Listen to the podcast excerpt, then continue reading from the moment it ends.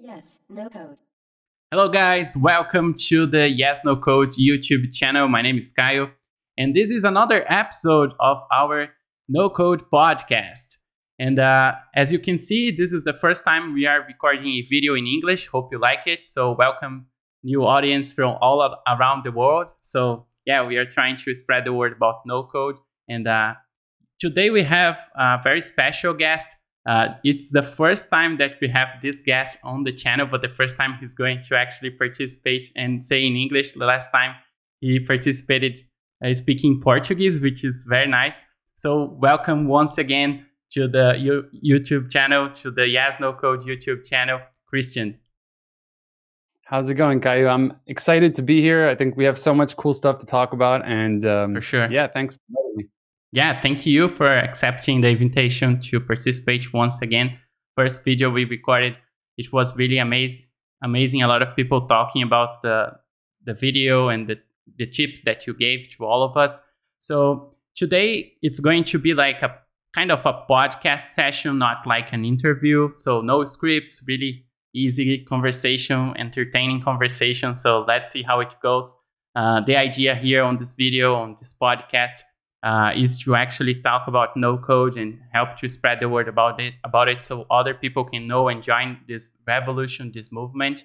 Um, so we are going to have like just one first topic for this uh, session, which is like uh, all around what people are creating with no code. So I think a lot of people when they join no code for this, the first time or they hear about it, they wonder like what can I do with no code? What is possible with no code? So this is a very common question. And as I know, like you have a, a digital program, uh, a training where you uh, help people to become entrepreneurs and they use no code to allow them to build their own startup. So could you tell us a little bit about your program and also we can talk about what people are creating uh, like with no code and through your program. So I think you have like some examples you can share with us. So that's why I invited you here so we can talk about this. Yeah, for sure. No, it's it's always super exciting to talk about no code. And uh, for all the Brazilians out there, um para vocês. I'm sorry that your fellow Brazilian um, mate is switching to English. He um, he's uh, yeah, he's being super mean to everyone. But I know that uh, that he's trying to grow his channel and there's so much cool stuff. yeah, exactly. I'm just messing with you. No, yeah. So basically, at We Are No Code. So my background, I've built several startups. I've had an exit. I've failed startups as well, and some of those were just profitable companies that I ran. Um, I got into startups training when I was invited to become the director of an accelerator called Startup Boost. We Nice. trained over 100 startups there, and they raised over 50 million dollars in funding and Wow. got into like Y Combinator, Techstars, et cetera, et cetera. And so for me, that kind of like started a whole new path in in my sort of life, which was uh, this idea of like enabling other people to build with no code. Mhm. Um, but it really no code only really came into the picture because I was non-technical, right? And back in the day, there was no option, right? It was just basically how do you figure out how to build an app or or a prototype without having any technical skills, right? And without Um, becoming a programmer, right? Exactly. So we focus on building startups at We Are No Code, and we have a program that that you know essentially teaches people how to build companies. We teach no code as part of that, just Mhm. because no code is the smartest way to go about building your uh, technology early stage, right? Because it's very quickly adaptable uh, to the market demands, right? You come in, you have assumptions, and then you realize that there's a different uh, market demand. You have to adapt the value proposition and even your app or, or website or whatever. So, you know, for us, we just see this as like this is the natural evolution of programming, but also it's really the natural evolution of entrepreneurship as well, where we're sort of coming full circle. Technology is becoming more accessible. Uh, we're seeing more no code platforms essentially come out that have more and more, um, you know, cutting edge technology as part of them. Like just the other day, there was one called Bunzz that essentially allows you to create dApps, so decentralized apps. Um, They partnered with Bubble, so you can build the front end in Bubble, and then the back end can be decentralized. So kind of playing into this whole blockchain um, economy or Web three that we're starting to enter in. Anyway, let's not get Yeah. too nerdy in that stuff. You asked you asked the question about kind of what are some use cases that people are are, Yeah. are building. I think there first of all there are a huge number of use cases. that are being that are being put together, and it's kind of like always being pushed by what is possible. Now, hmm Yeah. the reality is that I try to take a bit of the emphasis off of like building complex um, uh, software at first Yeah. because at first you just have an idea like you have no idea how the market's going to react to it. So what's more important is to bring ideas and and product offerings to market and see how the market is reacting to that understand um, who is your target customer who's not your target customer. You don't want to focus on the wrong people early stage. You can waste a lot of time that way hmm and um, so in our program, we have people who are building all sorts of things. We have people who are building um, sort of marketplaces where people are are you know they have a whole set of buyers and a whole set of sellers. Um, one specifically is um, focused around that for uh, in the Japanese market for translators. Mm, So it's nice. basically um, to get Japanese uh, English translations, and there's a marketplace for that, and they take a commission. Kind Um, of so a really- version of uh, Japanese translation. Yeah, and I think those are the opportunities in the marketplace arena at the moment. You know, all the Mhm. big, big ones have been kind of taken. You think of Amazon, you think of Airbnb. There, there are a lot, but there are so many niches. And when we talk about Mhm. niches, we're talking about multi-million dollar niches that people simply don't necessarily, you know, like secondhand sneakers, huge market. Um, we see um, even just adapting the concept of something that already exists in one country to a local um, sort of economy or, or culture that, that might not be um, sort of the main interest of some of these major players. hmm We also see people building like online programs. We see people building messaging apps.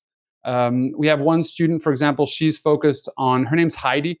What she does is she built a, a company called Aware Health. So it's basically a business to business solution for muscular skeletal um, uh, treatment. Mm. So, you know, people like me and you wouldn't know this, but like the biggest expense for employers is that, you know, people's necks are hurting, people's backs are hurting. It's muscular skeletal issues. And um, and in the United States, at least, like a, it cost like if you go to doctor with these problems, they're going to bring you straight to the operating room. Basically, Mm. it's like it's very quickly. So she created a SaaS platform that essentially allows you to do preventative care, which means that you're um, you're you're you know taking you know if one employer is essentially uh, getting her service, she charges per user per month, and um, she's able to uh, monetize because she's able to give this treatment, which is way cheaper for the employer, and it's like ridiculous. Like they're they're saving like 85% um, so it, on, on she's she's she's also innovating in the business model itself, not only on the platform or the way of building her business. Well, not right? necessarily. So, like yeah, like yes, yes, but like it's still SaaS, right? It's still just like we're giving you access to a way to treat yourself in a more effective way than you know going and operating immediately. When most operations also are proven not to, um, you know, to um, are proven not to really solve the problem. Mhm. so it kind of like is just about hey let's put some of these you know like i think a big opportunity is for people who have specific knowledge in one field where there are things that are broken and only really they and you know the people who are in that field understand it um, and then you can create solutions to solve those things because the, the unfortunate thing is that most of the time we take it as like oh that's given you know like no that's just how it works it's like and that's why a lot of people kind of say like oh you should go into markets that you don't know because you're always going to be seeing things that people don't see because people are so jaded by the uh, sort of existing ecosystem in that um, domain Mhm. so that's like one other example. So Heidi basically she started from scratch. She had zero technical skills. Literally, she was a, a research um, specialist, and she was also you know taking care of people's like problems musculoskeletal. Mhm. And she jumped into the program. You know, about 11 months later, she had not she had launched and scaled her business to seven thousand dollars in monthly recurring revenue. And it was the first time she launched a company. She had no technical skills. And right now she's about to scale that from so that's 200 ac- monthly active users that are paying users, Mhm. and she's about to scale that to 2,000 because Wow. um, one of the employers wants to deploy it now in the entire company. Mhm. So, you know, some of the things that she's facing now and that we're helping her with is like, you know, B2B sales, uh, of course, product. Like, we don't just teach no code, we really help people along their startup journey. And I think that's what differentiates us from a lot of other no code um, sort of um, education Mhm. platforms or, or courses out there at the moment. Um, I mean, we There- have another. There's uh, much more than just no code itself, right? there is just and that- no code is just problem. one part of the equation, right? So. Yeah, yeah. Sorry, I'm speaking really quickly. I'm just so excited about this stuff. no, no worries. And uh, I, I like I hear you saying all these, uh, and the, I imagine like this is the beauty of no code, right? So like a lot of people creating uh, like new solutions that maybe a lot of people inside the tech world wouldn't imagine, and those people coming from the tech side, like like from not non-technical side of businesses and uh, like zero back uh, technical background at all and they come with like different ideas different solutions and then they meet no code they are able to create their own startups and probably no one in um, the technical field would imagine building that kind of solution because like we are always thinking about the same stuff and living in the same like bubble. And then uh, those people they come with like different ideas fresh ideas and they can really innovate that, that's that's the beauty of it i think Yeah, I, I love that. I think that it's like, um, you know, we should continue to kind of talk about the fact that, you know, most technologists, that's where their area of, of expertise Mhm. is in building Yeah. things, right? Not necessarily in the problems that are in the market, not necessarily in industries that are worth solving uh, those kind of problems. And so it's like, there's there's um, uh, advantages to both sides, and up until now, it kind of seemed like it was all in the hands of of technologists. Mhm. Um, but now, you know, the reality is like every opportunity is a technology opportunity, right? You have to have a website, you have to have an app, you have to have, you have to build something at least um, technology wise, and you want to distribute it online most likely as well. So uh, there is no such thing as a non technical founder anymore. Mhm. Either you learn some skills and now with no code that's super accessible, um, or you simply are, um, you know, maybe a salesperson. Um, and that's also fine, but it's just to understand that, you know, entrepreneurship at the moment, you have to learn a, a number of different skills to increase your chances of, uh, of succeeding Being with the, uh, yeah. yeah. And uh, what else do you can you say like what Yeah, what other examples? Another great example was um, uh, David and his team. So two uh, team members, they came from USC. So that's a, um, uh, a school here in, in Los Angeles. Mhm. And essentially, what they did was they built a company called uh, Crudify. So it's this cool platform where you can essentially like um, party online. so it's like live streaming of events, and they charge a membership fee for that. Um, Mhm. So they they came, they kind of went through a couple accelerators at um, at USC, and and they had the same frustration as a lot of people have. Like they had thought a lot of things out, they had put together a pitch deck, a financial forecast, all this cool stuff, learned entrepreneurship, but they were stuck on the product side. So they jumped in and immediately built a first product in 10 days. Um, were able to get 2,000 users in the first three months. And now they're winning pitch competitions that are being like, um, you know, where the judges are the managing director of Techstars LA, um, the founder of Zillow. Uh, I don't remember his name exactly. It's like Radcliffe or something, something Radcliffe. Oh, man. This is going to look back in retrospect when it's recorded and I can't change what I said. But but, um, but you know it's um, so that's another example. We had someone who came um, who essentially was just had like he had a uh, t-shirt printing shop right? Mhm. and then he realized that there was more opportunity in in it. Um, this was a, a founder of color. Um, he really felt like he was not being supported properly and um, and essentially he came in with kind of an idea like hey i have this idea and built a, a saas platform for um, for t-shirt printing companies and Mm. guess what? He had all the contacts in that industry. Um, so you know he was charging thousand dollars a month to each one of those people. So it's a, you know you can really build interesting things, and you know I can go on and on. There are examples of people like um, there are companies like Comet who have raised more than thirteen million dollars with platforms that were um, built in no code. Um, there's a, a friend of mine called Nadim who built um, Nuage Stay, which essentially is like a luxury Airbnb. He scaled that from a couple hundred thousand dollars to uh, five million uh, dollars in annual revenue with no code tools. You have another like Plato is another company, for example, that uh, got into Y Combinator again, built with no code. I think there's kind of like um, since it's still the early days, we haven't yet seen um, the results of how incredibly powerful these technologies are. Mhm. Uh, but Yeah. now they really are coming out. Yeah. And now it's like, okay, now we know that we're going more into the mainstream because as soon as you have examples which show like people making absurd amounts of money, guess what? People pay attention. Exactly. not to mention, yeah, I mean, not to mention that like right now it's like we have uh, hundreds of millions of dollars uh, going towards uh, no code platforms. Like Notion, um, Mhm. the day before yesterday raised $275 million for their no code building platform.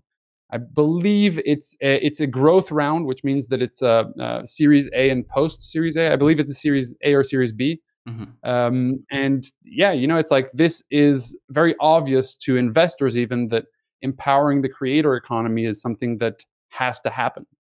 Um, so yeah, those are like some of the examples. I mean, I think we had a conversation around like what kind of tools are people using to build, right? Yeah, Like that's you- that's one of the questions that I would ask. Like you talked about a lot of uh, cases and a lot of different examples of what people are creating, uh, what kind of companies they are building, and the, their valuation, the, the amount of money they are making. That's really amazing. And uh, one of uh, uh, another thing that comes into my mind when we talk about this is like, what are people using to create those uh, businesses? Like what tools they are using, Bubble, Webflow. What do you see in your program? What are what is the most used tool?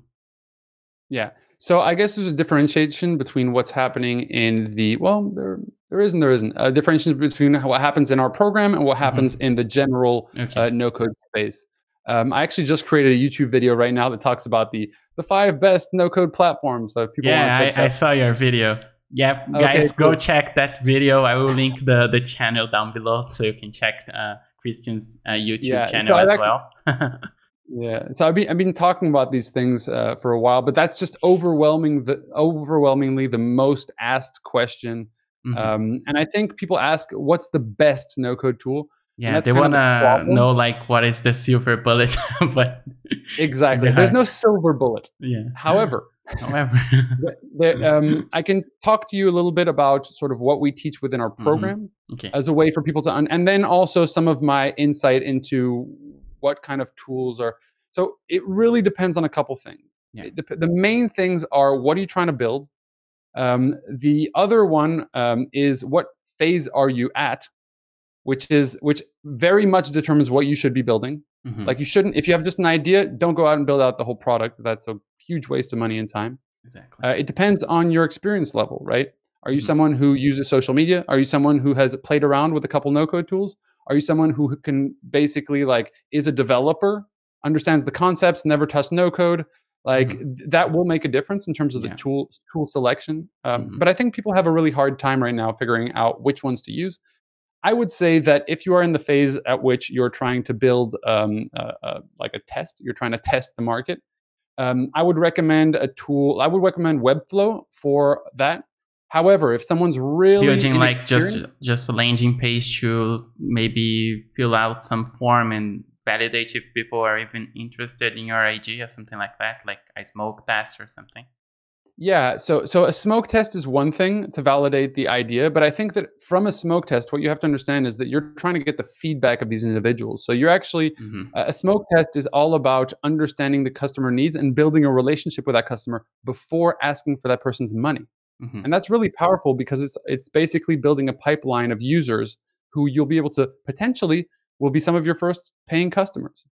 Um, and and so there are different ways to do that. Um, you know, a landing page definitely. I think that every different company should go straight for the kill, as in like you should be proving or disproving your business model. So you know, just a landing fear page. of where you ask- being wrong. Exactly. yeah, your biggest fear of being wrong is being wrong too late, right? Yeah. so like the, the best thing you can do is run an experiment, see how it works. Did it work well? Great. We'll continue double down on that. Did it not work? Why did it not work? Great. What's the next experiment? Mhm. But um, yeah, essentially building a uh, a landing page. The reason why I say, um, by the way, Webflow is simply because I think that Webflow has use cases which are way beyond sort of just building out the product, right? And Yeah. sometimes there are going to be limitations in terms of what you can build. But it's Mhm. one of those tools that can give you a lot of power in terms of like business operations, in terms of of uh, onboarding new customers, in terms of a- a lot of different things. And so for entrepreneurs, if you're investing your time in one tool, that'd probably be one that I would invest my time in. Mhm. Um, that being said, I'm also, you know, it, it's pretty clear now that some of the deepest builds that we're seeing within um, our company, but also within um, kind of the greater community, like the most complex apps are being built with Bubble. Yeah. And so Bubble, the problem with Bubble is that you know it takes six months to learn. It takes three to six months to be good at Bubble, um, and that's really putting in a, a solid bit of time to be able to get to that place. So it's amazing for people who want to be able to have that flexibility to build complex um, software. But it's also um, we try to avoid people getting into that um, as much as possible. That's because our audience is more the kind of person who's looking to build a business versus trying to become a developer or mm-hmm. trying to build all types of platforms that they want. So Makes usually sense. we'll try to keep. So we teach Bubble within our program as well, but it's something that we, um, you know, if there's another tool that can get us there quicker, um, then we're going to use that tool.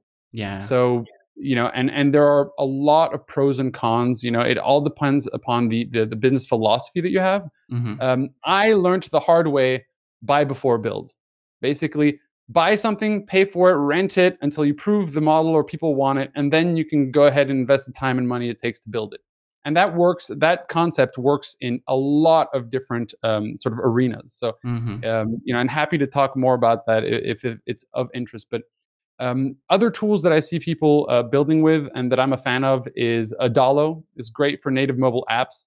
It has component marketplace, which allows you to uh, grab pre-created um, components. Yeah, you use material design, so you don't have to take care about the design as much as other exactly. Platforms. Also, yeah. Also, all-in-one builder, so that's kind of like um, that's fun as well. Um, you know, they also have a, a, a solid integration with Zapier, so it allows you to access different technologies. Now, it doesn't mm-hmm. necessarily have the same API functionalities and and as Bubble, so you're you're going to be more limited in terms of what you can do.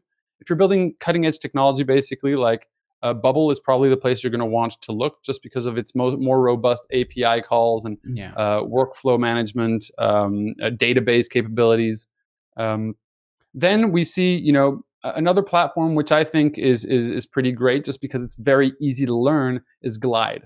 So mm-hmm. if what you're trying to build or a first version of what you're trying to build could be replicated, like what's the core thing you're trying to prove, right? Are, do people want this? Do they not want? So after you've created sort of a Webflow or Carrd or you know whatever landing unbounce uh, mm-hmm. landing page and tested the market with it to understand what the specific offering they're looking for is then if the first or second first second and third or first main feature that people are looking for you can build within glide mm-hmm. then that's something that i highly recommend just because it's much easier to learn and the idea here is that we're trying to push a business forward we're not just trying to build the technology yeah um, the then you can you and you can replace this after like a few attempts and then build everything in Bubble or any other tool that you like, right? Exactly. And the other thing that I'm finding is that, um, you know, we tell people to go about the journey of of building and launching and all that uh, themselves without developers, simply because, and many of the people in our, our community are developers, by the way. Mm-hmm. Um, but basically, just because it's much more cost effective and you need a lot of flexibility early on. But then later on, you know, it really is just this. Um, I, I guess it's a it's a trade-off, right? How much money do you have? How much time do you have? Uh, even if you have all the money in the world, you should not go ahead and build the entire idea you have in your head. Yeah. That's for sure. I can tell you, I've seen thousands of startups. Unless you want to throw that. your money away, yeah, it, it, doesn't work. It doesn't work. Yeah. but uh, but at, at the stage at which you've proven the model, you have customers interested in this, and now you're looking to build a more robust thing. We also have people who are in parallel looking for co-founders, trying to hire people who are going to build the next version because they have some resources, they have the money, they don't mm-hmm. have the time. Yeah. Uh, if you have more time and no money, then yeah, you're going to want to learn the tools and build yourself. And these are just trade-offs, right? Mm-hmm. But the interesting thing in, in, everything I'm saying is what I just mentioned earlier: is like money can't buy product market fit. Yeah. Like, and I can tell you the people I've seen who have lost. I can tell you a great story of someone who built an entire platform uh, very successful sales, um, like head of sales for a large company. Um, essentially, got some money as well from some of his friends for an app that would essentially make you earn money for, uh, sorry, earn, um, I guess, coupons or like benefits from like walking around, right? And then mm-hmm. you could claim those in local shops and get free coffee or whatever.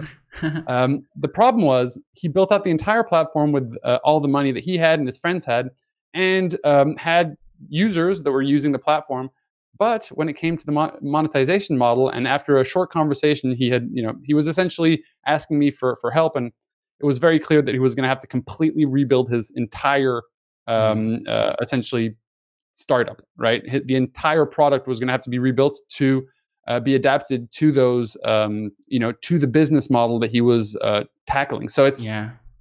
so Too late basically- to find out. yeah, then too the late. money was eight hundred thousand dollars later. Eight hundred thousand dollars later. You know, Wow. Yeah, and, and telling and telling your friends and your family, and you know that you know things didn't work out. So Mhm. you know, I don't think it's a problem because that person, uh, you know, was seemingly in a, a good financial situation in general. But uh, the people who have the most money end up being the people who waste the most money uh, when it comes to entrepreneurship, and that's kind of interesting. I kind of like the fact that it um, that it evens a little bit the playing field. Like, I'm not going to say that someone who doesn't have any money has an advantage here. That's clearly not the case Mhm. but um, it gives that person an actual shot if they're willing to work hard. And that's something that prior to this, if you were non technical, was out of your reach.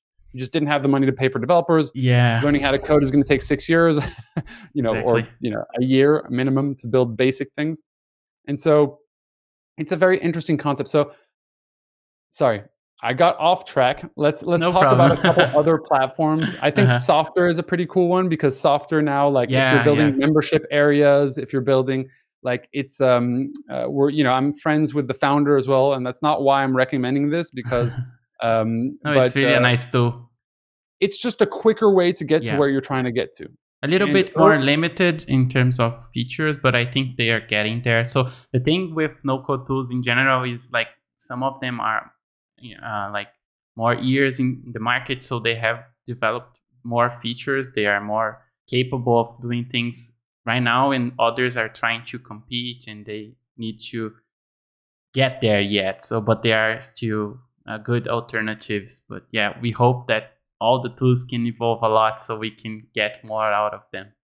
That's an interesting take, actually, and I think it has to. It really depends. Like I see some platforms like Softr they launched like two years ago, and they're Mhm. doing great just because they really focus on like, hey, people who really have zero skills, and how can we get them to do certain things? Now, uh, you're totally Yeah. right. You know, there's limitations in terms of what they can do, uh, but I see other platforms who have been in the market for a really long time who are going after trying to build everything for everyone like hey let's become let's deep functionalities when it's like they're going after people who are 100% um, non-technical so i don't know Yeah, you know i think that some people are There's just focusing balance, on yeah. different things yeah and and Mhm. when you talk to the uh, like emmanuel the um, the ceo of bubble or you talk to vlad the ceo of um, of, of webflow like Mhm. they don't even see that they're competing in the same arena you know Mhm. they don't consider themselves like competitors pretty much at all uh, because the, what people are really using their platforms for are very different things right and their communities are very different now will they potentially uh, you know go head to head um, five years from now yeah i think so because i think bubble will probably go deeper in terms of like being easier and having a better like um, uh, design side to it because up until that now that's the thing yeah. And- and Responsive Webflow- features, those kind of Yeah. things that right now Webflow is really good at. And that at the other hand, like Webflow doesn't have all the capabilities that you have inside Bubble in terms of uh, workflows and automation Exactly. and But- database. yeah. but you see that that's where they're going right yeah. You see it because like right now, um, Webflow, for example, just launched their um, their membership area for like um, yeah. so- I so that. what that means is that now they're they're they're understanding. Okay, we need to kind of get a bit into the SaaS game, hmm and both have expressed um, interest in mobile app building. I know that Emmanuel was talking about something like 20, uh, 2022, but who knows really? Like I, I don't believe that um, these people will fully you know divulge their full strategy, which makes a lot of sense. Mhm. Um, I I think they're really focused on different sort of use cases. I'd say Bubble is more for people who want to be programmers but don't know how to code Yeah. and want to go quicker.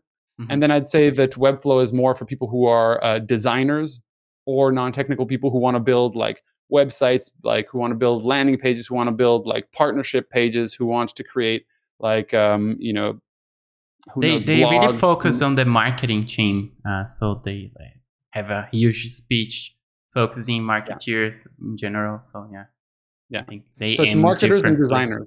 Mhm. Yeah. yeah, and uh, so, so I think that those, um, you know, and and Adalo again, it's like like they're basically the ones who have the deepest capabilities when it comes to native mobile Mhm. first, right? Yeah. Uh, because Bubble, you can create a progressive web app, which allows you to basically push a, web app into the iOS and Android store, uh, yeah. uh, which is awesome because you can like update in one place and everything gets uh, adapted. Um, but it's not a, a native mobile 1st mm-hmm. um, and so, you know, it's just awesome to see like more and more people like, and and they're like, Airtable is probably one of those uh, companies that people don't you know, like everyone knows it's a no code tool, mm-hmm. but people don't really understand the full extent of what you can do with it. When it comes to like internal tools, internal management tools, like, oh my God, you can set up amazing like like things. Like you can set up a Trello in 10 minutes. Like you can set up like a, a, a something that goes from like lead to like a sales Pipedrive, um, you know, within a day, two days. So I think that they're also really interesting. And like if you look at Softr, what Softr really is, it's a layer on top. It's a design layer on yeah. top of of uh, of um, of Airtable. So mm-hmm. you see now companies that are just saying like, hey, if you have a you know if you have kind of like an Excel spreadsheet, like there are possibilities to transform that into uh, an app, and that's what you know. Uh, Glide's kind of promise is on their website. Yeah, um, you know, same thing with um, with with Softr. It's like it's based on Airtable. Exactly. Another tool that's doing the same is uh, Bravo, Bravo Studio. I don't know if I've heard about it, but it's yeah, really aiming designers as well, people that use Figma so they can use Figma as the front end layer and then the backend would be served with uh, Airtable databases. So it's really nice to see this evolution yeah. as well. Yeah. Also, My V1, which is a, a yeah. platform that was built here in California. I'm mm-hmm. friends with Jeremy as well and who's the CEO. And um, yeah, he was basically, you know, he he realized early on that there was that opportunity, right? There's some elements that people are already uh, have already adopted, and then there's um, you know to play within that. So he also has the Airtable sort of integration, mm. which is really cool. Nice.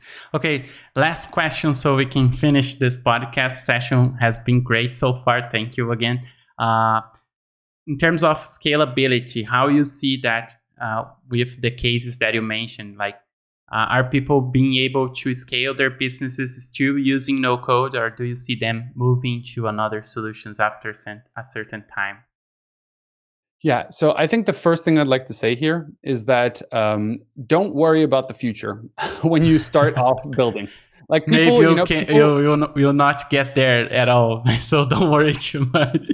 and that's a great problem to have, right? To scale yeah. out of the tools that you're using. And I think that people worry too much about that, and what happens is that they don't even try.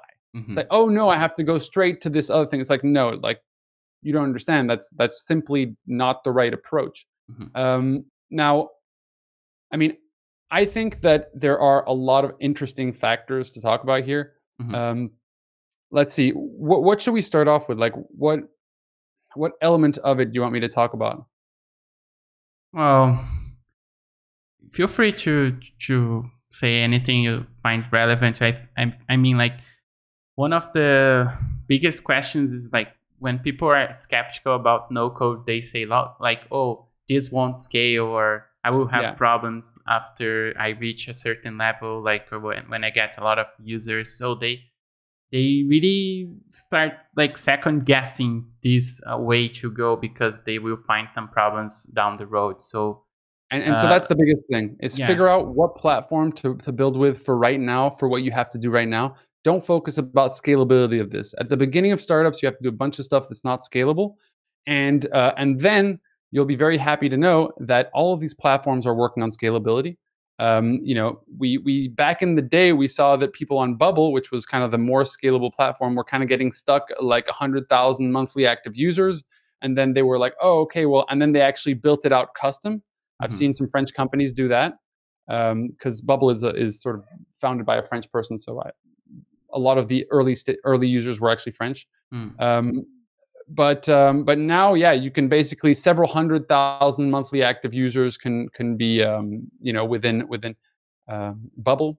Uh, Webflow, I'll give you like the good, the bad, and the ugly. You can scale pretty nicely with with uh, Webflow, but you know I've heard fr- from companies, for example, um, Teachable Discover, who is the um, one of the arms of Teachable. Um, they've used that. They have a massive audience. And when they were using Webflow, they kind of hit such a high capacity. the Webflow started wanting to charge them, um, charge them quite a bit more mm-hmm. uh, for the kind of server costs. Um, so it can get a little bit more expensive, but it's just by far the best yeah. thing to go with right now. and all these platforms, like that's what they're doing. They're adapting the scalability based on the people who are um, like way ahead of you. So if you're starting off now building on any one of these platforms, chances are by the time you scale to the place you think you're going to be, someone else will already be further than you, and they'll have those capabilities within that.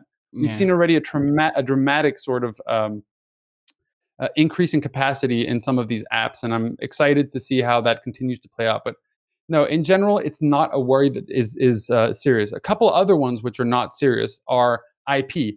It's like, oh, but like, what if I build on this uh, platform? Like, it's not going to be my IP. It's like, yeah, everything you build is your IP. Um, people don't really understand that. It's like, um, you know, it's like thinking that you use a specific coding language and then that IP is uh, someone else's because they wrote the uh, coding language. It's just not not the case. Um, now, I think that's a worry that people have. That's also not doesn't make sense necessarily. Where is the data stored? Mm-hmm. So that really is another question that pushes people away from it. Yeah, like, yeah. is it secure?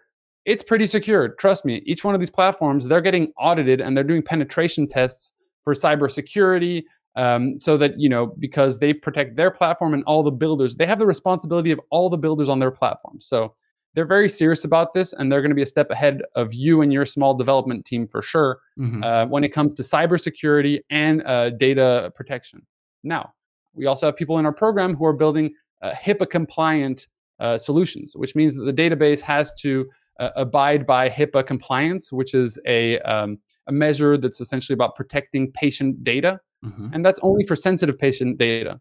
So some of those use cases, like no one right now is saying that they are HIPAA compliant within the no code industry, apart from a couple uh, databases. Um, and so, you know, if you're building something like that, let's see, I'm trying to think of all the things that people like say yeah, uh-huh. that are uh-huh. like keeping them away from no code. One the thing they, they say a lot is like, can I get the code and download and install my own server or something like that? Because I don't know, they want to make sure like they own the thing that they built. What would you say like in terms of this insecurity? I would say buy before build. Like if, unless you build something and you completely have finished the build, you'll never touch it again. Uh, um, you know, and then you want to migrate it to AWS. Like there are some platforms like Webflow, you can you can extract your code you know, yeah. if you want to, and you can migrate that to an AWS server. Um, so there are solutions, um, you know, where you can actually do that. Now, if you ask me, the ability to have access to the um, the editor in real time and pay like 20 50 bucks a month to be able to to do that when we're talking about a company that you know is generating revenue like mm-hmm. that's peanuts yeah exactly. like it costs more to hire one developer in your company than to pay for every single one of these things the other thing is that you don't necessarily have to be too, too worried about uh, the back end too, because they take care of all that stuff. So you're just one individual uh, building stuff, or or two individuals building stuff, and then everything else is taken care of. So it, it you know, I, I, think that that's another worry that people are. Um, the reality is, people are scared. Mm-hmm. You know mm-hmm. why they're scared, Caio? yeah. Because failure is scary. Because people have uh, put what they do connected to who they are and how good they are. So if you attach your achievements to your own self worth, that is a mm-hmm. very complicated thing to happen. It doesn't give you space to fail ever. And that's kind of the society that we are living in right now. Mm-hmm. So I believe that people basically have to learn how to grab things and just take action and learn by uh, you know micro failures, which is basically just like, oh, I built this thing, it broke. Yeah, it broke. It's the first time you're doing it. It's fine. They did a really interesting study actually that that really like is um, really pushes the this point forward. They did a study where they gave people a hundred days to uh, build amazing vases, right? And they had mm-hmm. two subjects, right? They had two different uh, test groups. Let's call yeah, them. yeah, yeah, uh, yeah. One of the test groups was told to build uh, to create one vase every day. And the other one was uh, told they had 100 days to create the most amazing vase. And when they looked at the vases on the 100th day, uh, it was so obvious that the people who had created 100 vases were so good at creating vases, and these other people were not at all. That's because practice makes perfect, but also practice builds confidence. And confidence allows you to be as crazy as it takes to want to build your own company. Um, now, there's a difference between confidence and overconfidence, or you know, uh, ego, like you know, too too ego, ego driven. But I think that you know, confidence and is is maybe the most important thing uh, in entrepreneurship. How do you get confidence? By learning skills and feeling like I can do it.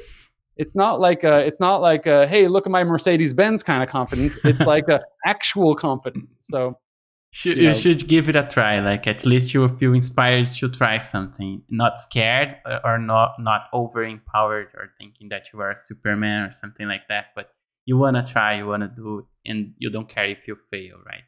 Yeah. And I always say this like everyone has a friend or everyone's in a situation where they have this idea and they've had it in their head forever. I'm like, how do you sleep at night? Like, how can you sleep at night every single night? You're thinking about this idea, you're talking about it to all your friends uh, you know, it's it's a uh, way quicker and easier to test it out in the market and be right or wrong. However, that's not what people want to hear because people only want to be right. So it's like be comfortable with things that are uncomfortable. Um, if not, you know, entrepreneurship might not be the right path for you. You know, mm-hmm. um, that being said, I'm a big believer that everyone can learn entrepreneurship. Like you get used to things.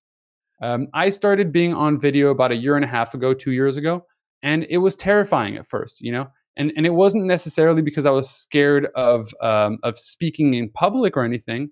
It was more about like it's a totally different format. Like I'm talking to nothing. It's like I'm looking in the lens of this thing, and I'm basically like having to act like I'm as excited as having a conversation with Caio, which is actually interesting. You know, that's where I think a lot of the um, the fun uh, the fun interaction between human and human happens, right? Which is why I also try to do interviews. Mm-hmm. Um, but you know, super uncomfortable. I did five of them. I was a bit less uncomfortable. I did 10 of them, 15, 100. Now I'm like, you know, I can't even count them anymore. And I'm doing all sorts of, now I'm on TikTok and that terrifies me.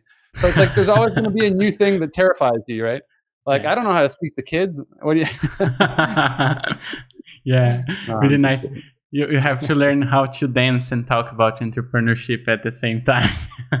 Actually, you know what? Dancing. Dancing is a great example. Like, like every, it's like you're never going to learn how to dance by like uh, watching a thousand YouTube videos about dancing. Yeah. like exactly. you're just not. Mm-hmm. And, and so I think it's the same thing with everything. It's like you just, you know, at first, let yourself not be good. Like adopt a, a learning mentality. For me, the way that it happened for me was actually I was very lucky. I was very young. I was traveling around the world, living in different countries. I was uh, with a bunch of Brazilians, and oh, I don't speak a word of Portuguese. And then I start speaking one word, and everyone's making fun of me. I start speaking five words, and people are starting to like make fun of me again.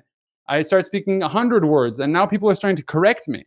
Mm-hmm. And then I'm speaking, you know, a thousand words, and now people are like, "Wow, your Portuguese is amazing." E agora eu falo português, vamos aí. no, but I, I, think the point is is that it's um, adopt that beginner mentality because like when you jump into new and exciting things, like only I, I believe everyone should really be investing in their own growth. And most of us are just looking at other people and being like, oh my God, that person is so great at that. Like, I'll yeah. never be as good. Comparing like, to each other Ridiculous. Yeah everyone's motivation. oh, for sure. Everyone has that experience in the math room, right? Where you go up to the board and you get humiliated, and then you're like, I'm just stupid. I don't math. And then they actually don't ever learn math. Why? Yeah. Because they're they're scared and they're traumatized that they're going to be put in that. No, I would question those educational um, uh, institutions who do that kind of thing. But I think that, like, um, you know, the bottom line is like, we have to be willing to be vulnerable to um, to grow basically yeah. because i'm doing this right now like, creating the first video in english. Oh it's amazing. Yeah and and when you interviewed me in portuguese i said a bunch of things wrong. I looked at the interview again i was like oh cringe.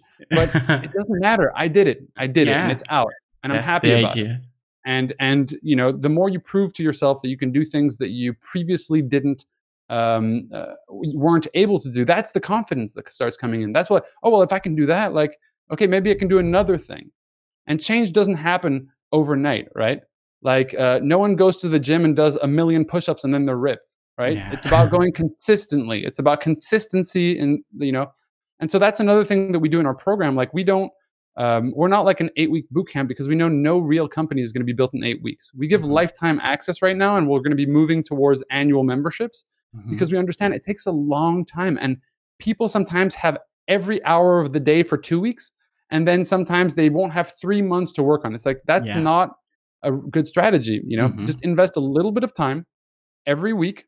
Just commit two hours. You know, or maybe let's say 30 minutes a day for 30 days. There's something Uh, called micro tasks or something like that. There's a book about it. So yeah, it's the mindset. If you don't have time, just do a little bit every day. Like even if it's like two minutes, and then eventually you get going and you do more than you planned. And that's the idea. Instead of doing less than you planned, because you planned a lot of tasks, then do small tasks and achieve more than you planned, and then you overcome and you you overcome yourself. You're I love it. planning, and then you get more excited to do more and more and more, and things start get going. Yeah, I totally agree with that. It's it's it's just small steps and we kind of expect ourselves to change overnight and it's like we're being so hard on ourselves. Like no one will be as hard on you as you are on yourself. hmm Well, except in like YouTube comment section maybe. Yeah. Yeah. All right. I- I, wanted to talk about one last thing okay, before we go leave. ahead. Mhm. Is that everything don't forget that everything is rooted in the human being that you are. And so taking care of yourself mentally and physically, which also translates mentally, is going to allow you to do a lot more than you that you can even imagine. And the reason why I say that is because we're all in a mind that is feeding us thoughts automatically and and I think it's really the reason why there is this movement towards um, you know essentially like you know practices like meditation, yoga, all that is because suddenly we can actually not necessarily be completely run by our crazy mind who's constantly feeling us feeding us nonsense. We can listen to the things, understand what's going on, and be like, okay, I'm being rough on- myself. Maybe this like, and and I think that's really the key as well to entrepreneurship because it's in unlocking that you understand. Oh, is an, is this a decision I'm making out of fear or out of like you know or love they say or whatever it is. But I think that it's like the first thing is just being conscious that you know your mind is trying to push you away from things that scare you Mhm. because it is a fight flight reaction which is like Protection, programmed yeah. in us for thousands and thousands hundreds of thousands of years so that's another thing that i would say is really important it's like this is an experience which will grow you like personally and like professionally as well but if you don't pay attention to the personal like it's going to reflect in your professional life and and vice versa Yeah, good advice. Awesome.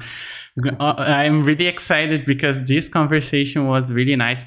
Of course, we had a main topic, but I know this is a conversation. The the idea of the podcast is to be like easygoing, and then we can talk about any kind of stuff.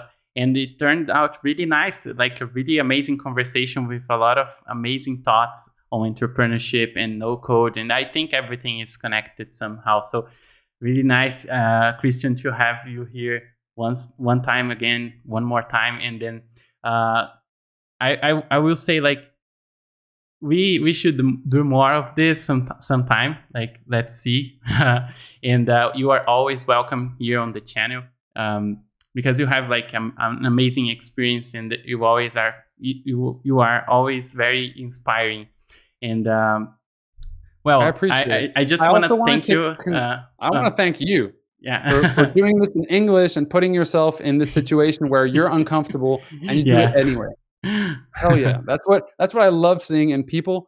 And um, and you know, for me, I've had definitely awesome times in entrepreneurship. I've had terrible times in entrepreneurship. So I really empathize with people who choose this path because it's like it's not easy, you know. yeah So I'm always here to support people who are who are making this decision. So congrats to you, awesome man. Thank you, thank you. And uh, for those who don't know Christian and want to know more, I will link uh, his YouTube channel here down below on the description, on the video description section, so you can go there and check Christian's YouTube channel. We are no code. Check the program as well. See if that's for you. If you wanna become an entrepreneur, uh, and if you wanna jump into this no code world, uh, you are very welcome to go there and check the website. They have an amazing program, and I'm saying this for free, like uh, because I really think that, and uh, there is no payment uh, under the hood here. it's, uh, it's spontaneous, I swear. Uh, so yeah, thank you so much, Christian. And uh, uh, you are always welcome here on the channel. I hope you guys liked this this video. Feel free to subscribe. Uh, if you are from any part of the world, you are very well welcome here on the Yes No Code YouTube channel. This is a Portuguese YouTube channel. I am a Brazilian guy speaking English here, uh, but feel free to subscribe. I will try to bring more content in English uh, anytime, but as you're gonna see, uh, most of my contents are in Portuguese, so I hope you understand. Uh, but yeah, uh, can we try something like, can we say uh, to finish the video, one, two, three, yes, no code, let's see how it goes? Let, let's do it. okay, one, two, three. Yes. Yes. No, no code. code. bye bye, guys. Subscribe, like, and share.